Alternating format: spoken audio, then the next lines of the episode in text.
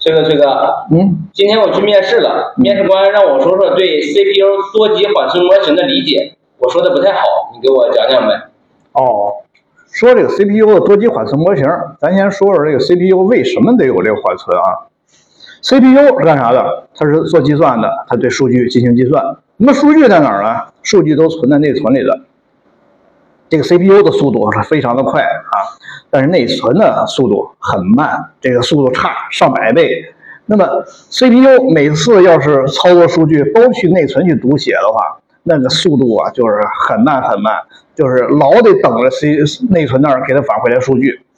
这样呢就会大大的拉低这个 CPU 的运算速度。那么怎么解决这个问题呢？那么 CPU 就在 CPU 和内存之间加了缓存。通过缓存这样的话呢，CPU 读数据的时候不是直接到内存里边去读了，它去缓存里边去读，在缓存里边进行数据的读写，进行操作啊，所有的计算，计算完了之后，那么缓存再把数据写回到内存里边，通过这样的一个方式来提高这个 CPU 的运算速度，从内存里边读写数据的这个速度，呃，CPU 的。缓存啊，不是一级，它是三级，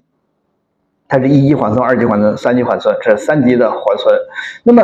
一级缓存和二级缓存是每一颗 CPU 独有的，咱们现在的 CPU 都不是呃一颗 CPU，都是都是多核的，对吧？那么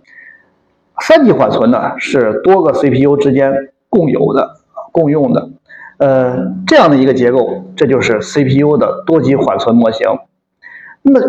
通过这个模型，咱们看到了，就发现一个问题，就是由于数据本身是在内存里边的，现在呢有这个缓存了，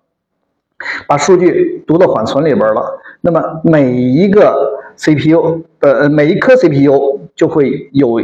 一个缓存，那么多颗 CPU 就有多个缓存，那么这个数据就会有多个副本。假如一个 CPU 对这个数据进行修改了。那么其他的几颗 CPU 是不知道这个数据修改的，这就造成了多颗 CPU 的之间的数据不同步的问题。呃，这就是多线程存在的数据的线程安全问题的根本原因，就是因为这个 CPU 的多级缓存造成的。啊，这就是我对 CPU 的多级缓存的这个解释，明白了吧？啊，懂了懂了。